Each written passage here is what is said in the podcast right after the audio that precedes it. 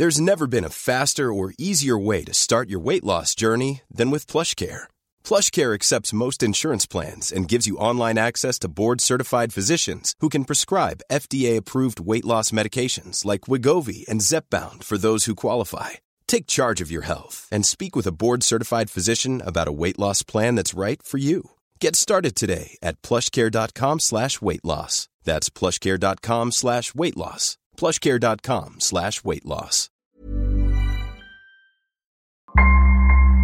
Bonjour, je suis Claudia Prolongeau et vous écoutez Crime Story, le podcast de faits divers du Parisien. Décidément, ce sont les faits divers et leurs conséquences qui ont la vedette aujourd'hui. Des restes humains ont été retrouvés sur la propriété. Le préfet de la région Corse a été assassiné de plusieurs balles dans la tête ce Un soir. couple et ses quatre enfants ont donc disparu. L'enquête s'oriente aujourd'hui vers un geste criminel. Chaque semaine, je vous raconte une grande affaire criminelle en m'appuyant sur l'expertise du chef du service police-justice du Parisien, Damien Delseny. Bonjour Damien. Bonjour Claudia. Aujourd'hui Damien, l'affaire Godard qu'on va raconter en trois épisodes. Oui, un médecin qui disparaît avec toute sa famille, ses deux enfants, sa femme, et puis soudain, des ossements qui vont remonter du fond de l'océan. Dimanche 5 septembre 1999. Il fait beau et la mer est calme, en Bretagne près de l'île de Bas, au large du Finistère. En milieu d'après-midi, sur leur embarcation, des pêcheurs aperçoivent au loin un canot qui semble vide et à la dérive. Ils s'approchent et découvrent une annexe pneumatique, une petite embarcation qui permet, une fois amarrée au port, d'aller de son bateau à la terre ferme. Les annexes ne sont pas supposées être utilisées à plus de 300 mètres de leur bateau. Les pêcheurs sont intrigués. Ils constatent qu'elle est en bon état, ne semble pas avoir subi de choc et que les rames sont fixées et prêtes à être utilisées. La scène fait penser à quelqu'un qui aurait volontairement laissé dériver l'annexe, plutôt qu'à un accident en mer. Ils décident de la remorquer et de prévenir les secours de leur découverte. Le premier rapport du commandant de la gendarmerie maritime de Brest indique que l'annexe ne présente aucune trace suspecte. Elle est immatriculée à Saint-Malo, en Ille-et-Vilaine, à 200 km de là. Roulé en boule dans un coin, il découvre une veste avec dans la poche un chéquier. Ce chéquier appartient à un certain Yves Godard. Les gendarmes remontent jusqu'au propriétaire du bateau, l'agence de location Allée Club Croisière, à Saint-Malo. Du magasin, les enquêteurs apprennent qu'un voilier de 9 mètres, le Nick, a bien été loué par cet homme, Yves Godard. C'était il y a 5 jours, le mercredi 1er septembre, et il devait leur être rapporté aujourd'hui. Pour le moment, ils n'ont pas de nouvelles de lui. Les gendarmes décident d'abord d'attendre un peu. Mais quand le soir le locataire du bateau n'est toujours pas rentré, ils commencent à formuler des hypothèses. Parmi elles, celle d'un accident, d'un naufrage ou d'une avarie grave qui aurait touché le Nick. Un événement assez important en tout cas pour que soit ouverte une enquête pour disparition inquiétante. On est toujours sans nouvelles du Nick, parti de Saint-Malo jeudi dernier pour une croisière de 4 jours. Le voilier devait regagner hier la cité corsaire. Pour l'heure, seule l'annexe du bateau a été retrouvée dimanche matin au nord de l'île de Bas. Des moyens de recherche patrouillent en mer et dans les airs pour tenter de retrouver les navigateurs. Damien, les enquêteurs commencent par se pencher sur la personnalité du disparu, Yves Godard. Qui est-il? Eh ben Yves Godard, c'est un médecin, il a 44 ans. Il est installé dans le Calvados, près de Caen, dans un, petit village qui s'appelle Tilly-sur-Seul. Il s'est installé dans ce village avec sa nouvelle femme à l'époque, Marie-France. Ils ont chacun eu avant deux enfants euh, de leur côté, c'est une famille euh, recomposée. Et ils ont eu après deux enfants ensemble, Camille et Marius. Camille a 6 ans et Marius a 4 ans. Et donc lui, il a installé son cabinet dans ce, dans ce petit village euh, à côté de Caen.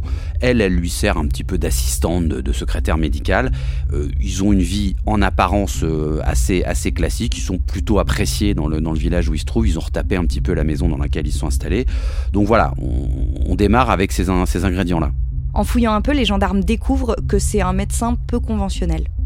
Oui, effectivement, euh, il est adepte des médecines douces, euh, acupuncture, euh, un peu d'herboristerie, un peu d'astrologie. Alors c'est toujours des, choses qui attirent un petit peu l'attention. Ils se rendent compte aussi qu'en fait, déjà en 1984, alors qu'il était seulement interne au CHU de Caen, il avait fait la une d'un journal local qui s'appelait le Bonhomme Libre, parce que sa thèse de médecine, elle portait sur l'acupuncture, et dans laquelle il expliquait que l'acupuncture pouvait soigner tout un tas de choses. Donc à l'époque déjà, le Conseil de l'ordre avait vu ce ce, cet article et cette thèse d'un œil un peu, un peu douteux et même d'un mauvais œil. Et il avait été condamné, alors qu'il était tout jeune médecin, à six mois de suspension. Donc il découvre quand même que c'est un praticien un peu euh, iconoclaste. Est-ce que ça compromet sa carrière de médecin? Pas vraiment en réalité, parce que euh, même si en 90 il est de nouveau condamné à Caen pour un exercice illégal de la pharmacie, bon, il est condamné à une petite amende de, 2500 francs de l'époque. Euh, ce qui est sûr, c'est que au niveau de ses patients, il n'y a pas trop de soucis. En revanche, euh, un certain nombre de ses confrères le regardent quand même comme un, alors pas comme un charlatan, mais en tout cas comme un type un peu spécial, un peu original. mais bon, lui, il a une médecine, une façon de la pratiquer qui séduit pas mal les malades, donc en fait, il s'y retrouve. Les enquêteurs penchent d'abord pour un naufrage accidentel, jusqu'à ce qu'ils trouvent le fourgon d'Yves Godard, un combi Volkswagen blanc, toujours garé près du port de plaisance des Sablons à Saint-Malo, où le médecin a embarqué. Le mardi 7 septembre, deux jours après la disparition d'Yves Godard, ils investissent le parking où est garé le véhicule. Dans le coffre du fourgon, ils découvrent des traces de sang à l'arrière, grossièrement nettoyées. Il y a aussi des ampoules de morphine usagées. Les enquêteurs constatent également que la moquette a été nettoyée à certains endroits. Mais on y voit encore des taches de sang. Cette fois, la piste criminelle est privilégiée. Le même jour, deux enquêteurs en civil de la section de recherche de Rennes sont dépêchés dans la maison de la famille Godard, dans le Calvados, à Tilly-sur-Seul. Lorsqu'il s'y installe avec sa famille au milieu des années 90, Yves Godard choisit de restaurer une vieille grange proche d'un pont médiéval à une vingtaine de kilomètres de Caen. C'est une longère avec d'épais murs de pierre et des volets gris qui s'ouvrent sur un jardin de 9 hectares rempli d'arbres et équipé d'un toboggan et d'un bac à sable. Sous un appentis, les Godards ont rangé leurs deux planches à voile et des vélos. Dans la maison, les gendarmes découvrent un intérieur chaleureux, avec un atelier d'aquarelle dans un coin du salon, des maquettes de bateaux et des CD empilés. Les deux cartables jaunes et rose fluo des enfants sont prêts pour la rentrée ils saisissent les brosses à dents de chaque membre de la famille. À l'étage, les gendarmes pénètrent dans la chambre mansardée des époux Godard. Ils sont immédiatement intrigués par le désordre. La couette verte est jetée en boule sur le lit. Sur le mur le plus proche du lit, il y a des éclaboussures de sang nettoyées à la va-vite. Et sur le matelas, une énorme tache. Les analyses révèlent que ce sang appartient à Marie-France. Aucun ADN extérieur n'est trouvé. La thèse de l'accident s'éloigne de jour en jour. Dans cette maison à Tilly-sur-Seul, les enquêteurs de la section recherche de la gendarmerie de Brest et de Rennes ont découvert des traces de sang dans plusieurs pièces de l'habitation, immédiatement placées sous scellé. Au cours d'une perquisition dans cette maison, les enquêteurs ont retrouvé, selon les témoins, plus que des traces, des mares de sang dans la chambre du couple et dans la salle de bain. Sur la table de la salle à manger, un mot a été laissé à l'attention des deux grands enfants de Marie-France.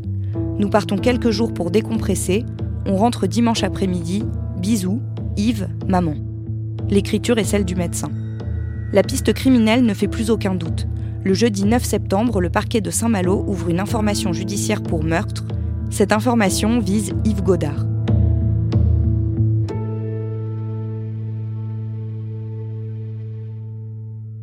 Damien, dès le début de l'enquête, il y a clairement un suspect, c'est le docteur Yves Godard. Oui, très vite, les enquêteurs, ils ont la certitude quasi, quasi absolue euh, qu'effectivement Yves Godard est responsable, à tout le moins, euh, de la disparition de sa femme.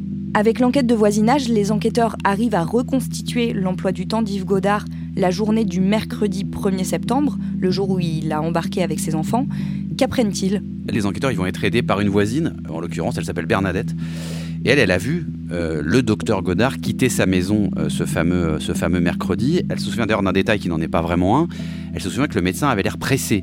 Euh, il lui a dit qu'il partait quelques jours, mais en même temps, il n'a pas fait ce qu'il fait d'habitude. C'est-à-dire que d'habitude, quand les Godards partaient euh, quelques jours en vacances ou en week-end, il laissait les clés à cette Bernadette pour qu'elle puisse nourrir les chats. Et là, il a l'air tellement pressé qu'en fait, il lui donne pas ses clés. Donc ça l'a marqué parce qu'elle l'a trouvé un peu agité et puis un petit peu plus en, panique, entre guillemets, que d'habitude. Donc elle se souvient même de l'heure. Hein. Elle dit il était à peu près 8h45, enfin on est assez tôt le matin. Euh, par contre, elle n'est pas capable de dire euh, aux gendarmes qui exactement est monté dans la voiture. C'est-à-dire qu'elle se souvient du docteur Godard. Elle est sûre à peu près d'avoir vu les deux enfants, Camille et Marius. Par contre, euh, elle est assez formelle. Elle dit Moi, j'ai pas souvenir d'avoir vu Marie-France dans la voiture. Et est-ce qu'ils arrivent à savoir ce qu'il a fait après? Alors, ce qu'on sait, c'est que euh, quand le docteur Godard arrive sur Saint-Malo, il fait des courses dans un supermarché. Ça, ils arrivent à retrouver sa, son passage dans un supermarché. Qu'est-ce qu'il achète? Bon, bah, de la nourriture, ça, ça paraît logique. Des sacs plastiques, euh, des serpillères et surtout deux bouteilles de whisky. Et ce qui les intrigue, c'est que de ce qu'ils savent du docteur Godard, notamment, c'est qu'il boit pas.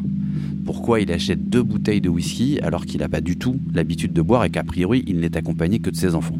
Quels éléments peut donner l'agence de location de bateaux sur la préparation de cette sortie en mer? Bah, l'agence, ils vont être assez clairs. Ils vont dire aux enquêteurs, voilà, ce bateau, bah, c'est Yves Godard qui l'a réservé quelques semaines plus tôt. Alors c'est un, ce qu'on appelle un Sun Odyssey. Hein. C'est un, un, voilier assez, euh, assez costaud qui fait 9 mètres, euh, coque blanche. C'est un voilier qui est plutôt récent. Et donc ils savent que en fait, euh, à 10h30 à Saint-Malo, à l'heure du rendez-vous fixé par le loueur, bah, seul Yves et ses enfants se sont présentés. C'est-à-dire que le loueur, il dit aux enquêteurs, moi, quand ils sont venus chercher le voilier, moi, j'ai pas vu de femme. Donc, nouvel élément qui marque l'absence de Marie-France. Euh, ensuite, ils sont montés à bord aux environs de midi. Donc, euh, le loueur dit bah voilà, le médecin, ses enfants se sont mis à bord du voilier. Et encore une fois, ce jour-là, personne ne voit Marie-France, euh, personne ne la voit embarquer. Et donc, ça va dans le sens de ce que pensent les enquêteurs à ce moment-là, c'est qu'au moment où il embarque avec ses enfants sur ce voilier à Saint-Malo, Marie-France, elle est déjà morte.